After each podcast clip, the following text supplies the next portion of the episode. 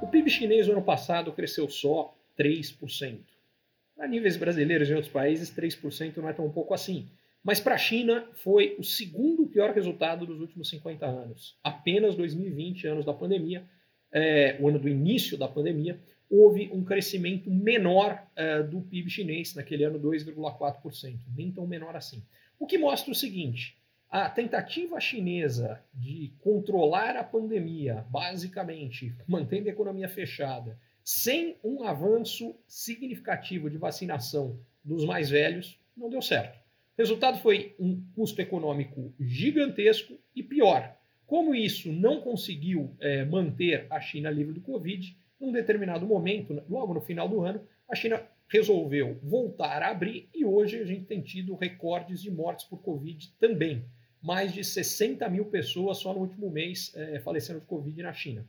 O que significa o seguinte: em primeiro lugar, deixa muito claro a importância da vacinação e a importância de se ter muitas vacinas diferentes. No caso da China, ela não usa vacinas produzidas em outros países. Aparentemente, isso reduziu também a eficácia da vacinação na China. E, e o último ponto que é interessante é que a gente ainda não tem os dados do PIB do Brasil, mas o crescimento do PIB do Brasil em 2022 deve ter sido muito parecido com o da China, talvez um pouco melhor.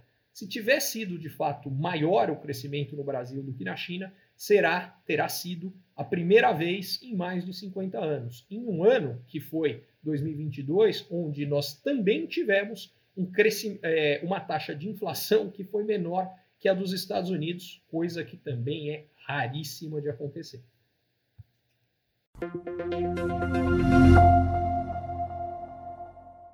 Curtiu esse conteúdo? Assine para receber quando cada um dos próximos for publicado. E se de repente você achar que algum colega, amigo ou alguém da sua família pode gostar também, lembre de compartilhar. Até a próxima!